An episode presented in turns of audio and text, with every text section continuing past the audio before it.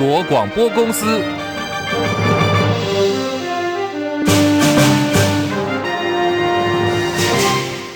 大家好，欢迎收听中广新闻，我是黄丽凤。新闻开始，先来关注的是中科院九鹏基地惊传爆炸，四人送医抢救。继陆军基隆翔丰营区的弹药库发生爆炸之后，我国飞弹研发的测试重镇，有台版神秘五十一区之称的中科院屏东九鹏基地，今天早上也发生了闪燃爆炸意外。位在屏东满洲乡的中科院屏东九鹏基地，是在室外进行了余料销毁作业的时候，突然因为不明的原因。发生爆炸燃烧意外，总共有四个人轻重伤，其中两人伤势严重，分别是全身百分之八十五，还有百分之五十的烧烫伤，幸好意识清楚。这四人已经送医抢救，爆炸原因有待进一步的厘清。对于这起意外，总统府发言人林育产说，国防部长邱国正第一时间就跟总统蔡英文报告了，总统也表达对于人员的伤势十分关切，只是务必要全力的救治，给予最完善的医疗照顾。造成北台湾四县市停班停课的卡努台风越走越慢，现在每小时的行进速度大概只有三到八公里。龟速的卡努台风暴风圈现在才逐渐的接触到陆地。气象局预报员徐仲义表示，七级风平均的暴风半径两百八十公里，从现在开始到今天晚间，雨势将会越来越大。而在今天的深夜到明天的清晨最接近台湾，晚间开始中南部降雨会比北部更加明显，呼吁民众。千万不可以掉以轻心。卡努台风目前的呃中心位置呢，啊，大约是在台北的东北东方约三百五十公里的海面上。那强度上来说，它目前的近中心最大风速还是维持哈，大约是每秒四十五公尺。那暴风半径的大小呢，还是呃维持两百八十公里。那将缓慢的朝我们的东北方的近海上来前进。那深夜到呃，凌晨这一段时间应该是最接近我们的时候，之后呢就会向啊东北方缓慢的回转。那这样的路径之下，哈，它已经在正在威胁我们的呃东北部跟北部的近海。另外在陆地上呢，啊，对我们的北北基夷这几个地方啊，也构成威胁。气象专家分析，卡努台风是因为双眼墙的结构造成的行进的这个路径方向有剧烈的摆荡，走得也慢，所以预估呢是在今天的晚间到明天清晨，大概只会移动五十公里左右。而在明天清晨出现一百三十五度的大转弯，目前看起来趋势不变。在明天，双北市跟基隆、宜兰有没有机会再放一天台风假呢？气象局预报员徐仲义表示，今天停班停课的双北跟基隆、宜兰都会区。风力预测是六到七转八到九级，但是基隆北海岸容易有十到十一级的强阵风。明天清晨还是会继续的，预估明天白天风力就会开始转小，处在一个交界点。放不放假还是要尊重县市首长的决定。今天晚上到明天清晨这一段时间，风力的大小其实上来讲是持续的。那到了白天之后，可能是台风慢慢的远离，风力要稍微转小的时刻。啊，所以在这个部分的话，其实在一个交界点，还是要尊重各县市政府的判断。而预计在明天白天开始，台风逐渐离开，有机会解除陆上警报。到了明天傍晚，就有机会解除海上警报了。礼拜六，台风就会远离。而现在受到卡努台风逼近的影响，今天新北市有一个状况看起来非常惊险，这是在新庄区有一处二十四层楼高度的这个工地顶楼，鹰架遭到强风吹落，差点就砸到车子哦。网友形容是生死一瞬间。新北市政府说，虽然没有人受伤，不过呢，现在。已经勒令业者要即刻停工。审计部一百一十一年度中央政府总预算的总决算审核报告揭露，外交部截至去年年底，一百一十一个驻外馆处当中，有三十一个使用了有资安疑虑的设备或者是服务，不合格率将近有三成。对此，朝野立委呼吁说，驻外馆处的资安问题恐怕会成为国安的破口。所以呢，现在是跟时间在做赛跑的，要求外交部应该加速检讨改善，否则呢，今年度的预算审查将会遇到很多的。乱流，外交部的回应是，已经就此设置了资安监控中心，二十四小时的监测预警系统，防阻各式的攻击。到目前为止，幸好没有衍生重大的资安事件造成危害。这里是中国广播公司，中广新闻网 News Radio。现在时间来到十三点零六分，我是黄丽凤，非常欢迎大家继续收听新闻来一点三十分钟全新闻，提供给您的是今天的重要新闻，包括有财经、政治、国际、民生一次掌握。好，再次谢谢呢正在收听广播的朋友，也感谢您正在收看 YouTube 直播。大家都帮忙按赞了吗？请大家帮忙按赞、订阅、分享，多刷留言板，扩大中广新闻网 YouTube 频道的触及率。啊，来看的是在今天的这个呃亚洲股汇市哦，今天因为我们有这个双北地区啊有停班停课的关系，所以台北股汇市呢今天是因为台风休市一天。至于在亚洲各国的股汇市表现，我们一起来了解。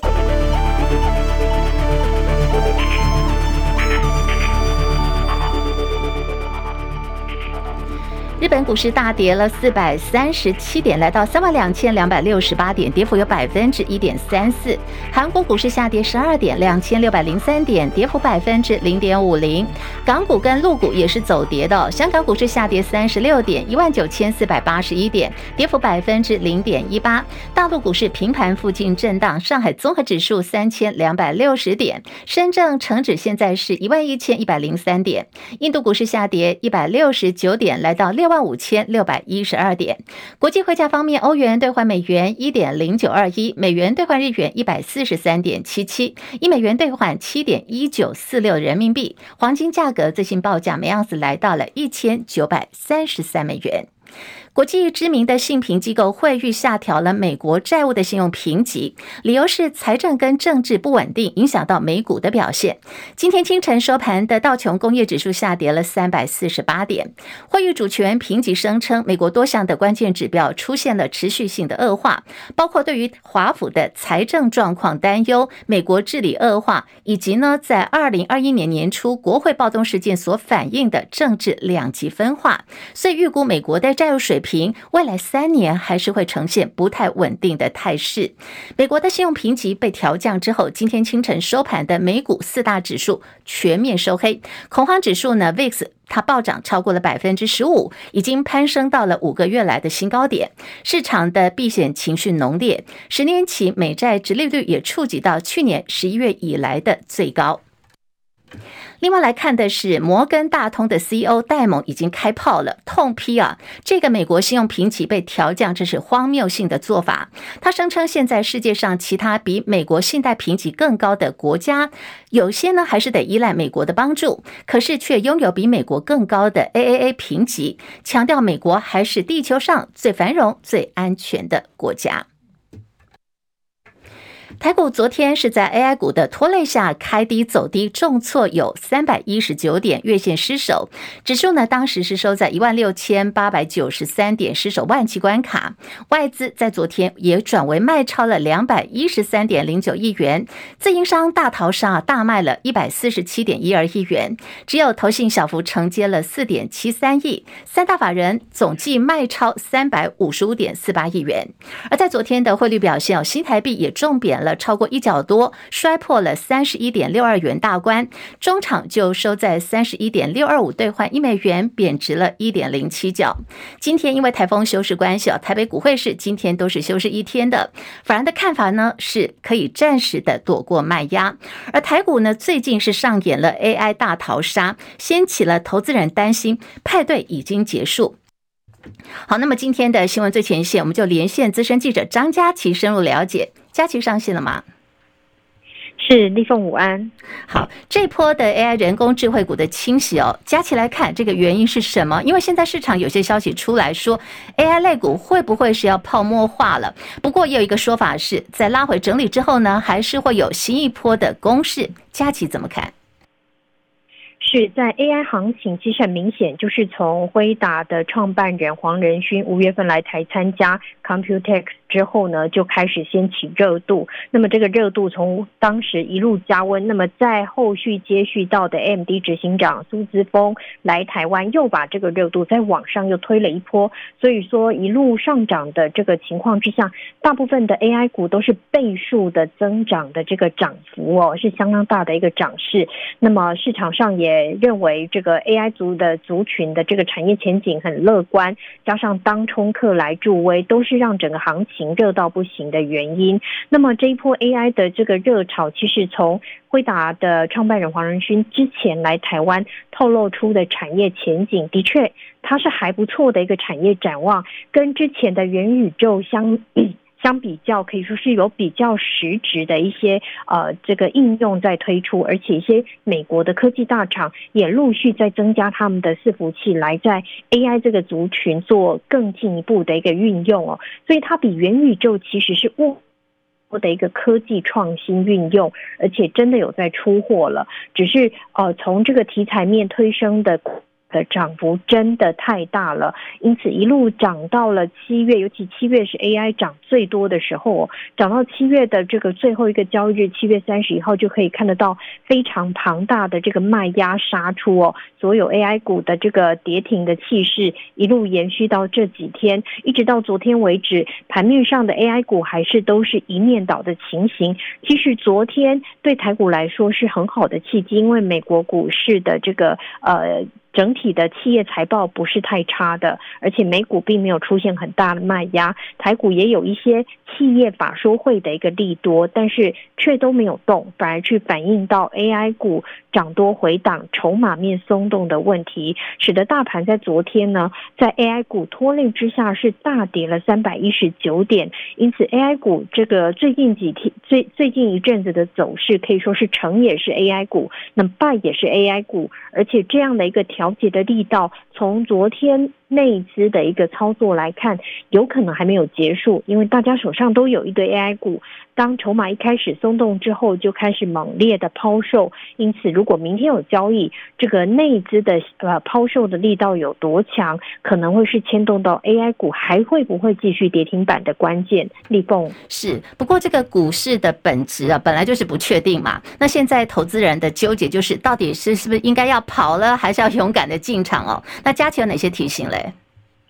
其实这一波投资人非常勇敢呢，看 AI 股的所有的融资的那个水位啊，都是呃相当恐怖的情况在增加，代表投资人很怕赶不上这一波行情，先进去了再说。但也因为 AI 股跌太多，已经有这个违约交割出来了，多家券商申报指标股这个伟创违约交割到四千多万元哦，这是一个警讯。如果说明天再跌的话，相信违约交割以及一些呃恐慌性的卖压会更大，投资人这时候要去接。可能要小心，你是接是不是接到了刀子？也许先等待一下，让筹码稍微清洗一下，再去承接迎接下半年 AI 的一个比较啊、这个新的契机，也许是一个相对比较理想的操作策略。立凤，好，非常谢谢佳琪的观察跟分析。当然，也有人说，这回呢 AI 大家烫到手了，难道投资人还没有学到教训吗？或许明天这个台风的部分，呃，有可能呃，在这个股汇市的部分就会恢复交易了。那么，投资人如果要进场，场的话，也一定要审慎考量，要好好的做评估了。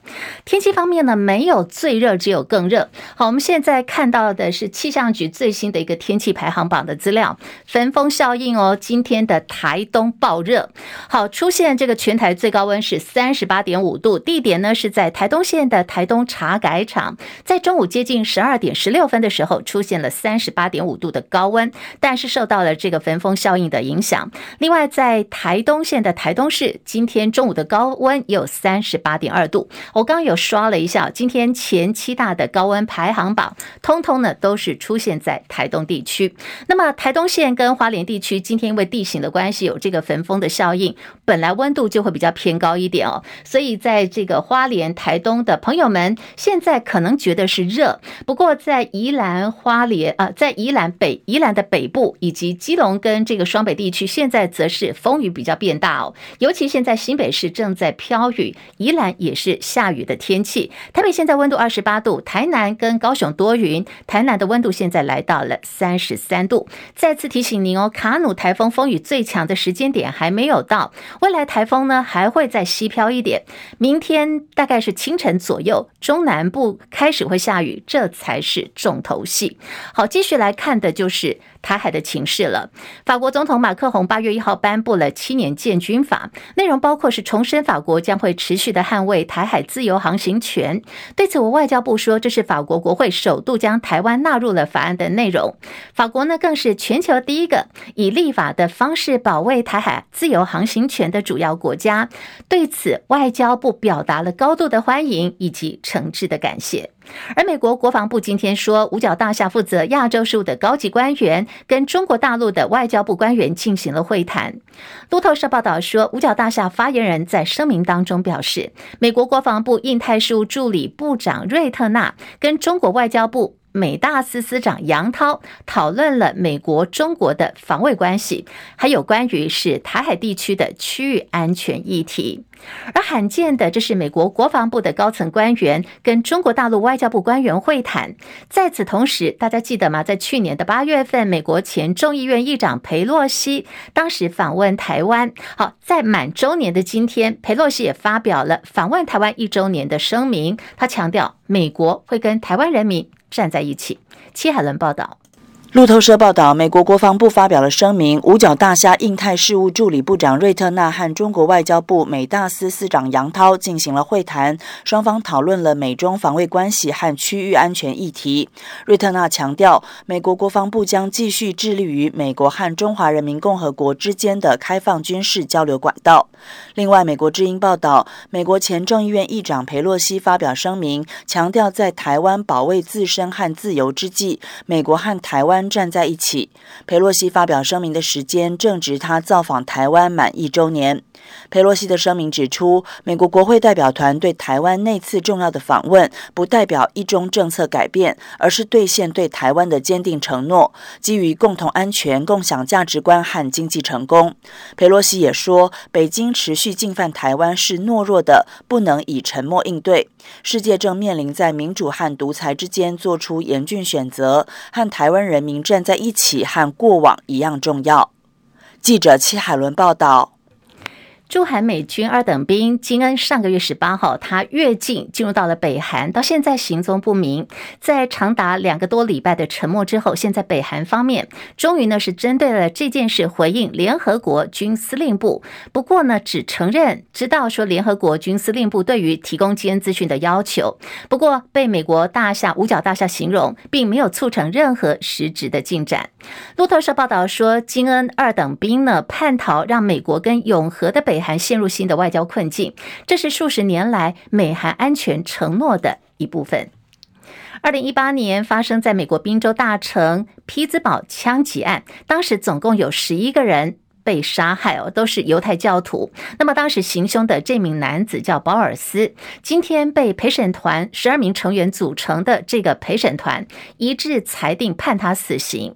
这名凶手保尔斯原本是一个卡车司机，五年前他犯下了美国史上最血腥的反犹太攻击，杀害了十一名的犹太教徒。那么现在陪审团决定判处他死刑。国际焦点，这是有关于加拿大总理杜鲁道。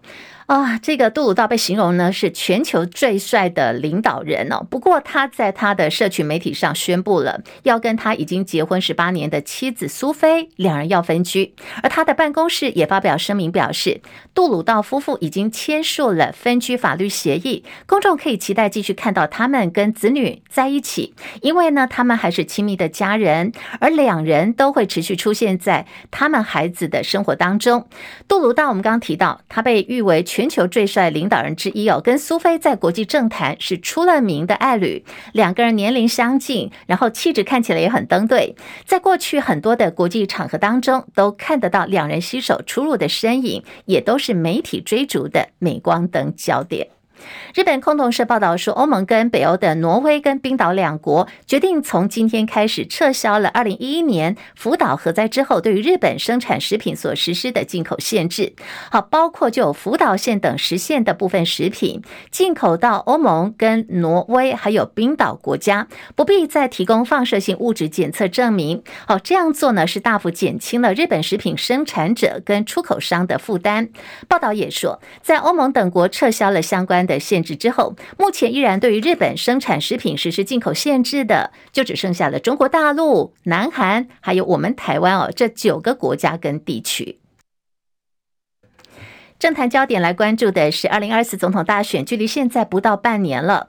民众党总统参选柯文哲声势看涨，国民党日前通过了柯文哲条款，也就是呢禁止。国民党内的参选人未经同意邀请柯文哲或者是他党参选人助选，防止小鸡跳船。面对二零二四的立委选举，柯文哲昨天接受了网络节目的专访。他对于说这个民众党区域立委提名的部分，柯文哲讲得很清楚，不会超过十席。坦言自己跟要角逐立委的国民党候选人徐巧芯跟罗智强是有交情的。当时柯批呢还在节目当中就很公开的说，至少我们不会。会故意提名人去把他们拉下来。柯文哲昨天接受的网络节目专访的主持人是前立委蔡正元，在这个节目当中，柯文哲直言说，如果二零二四年民进党在立法院单独过半，这个呢就会是国家的危机，一定一定要防止它发生。主持人蔡正元就追问柯文哲说：“你会用多大的决心？会不会来帮国民党的立委候选人站台？”柯文哲的答案是秒回的。说可以呀、啊，柯文哲还说，其实民众党区立委的总提名人数不会超过十席。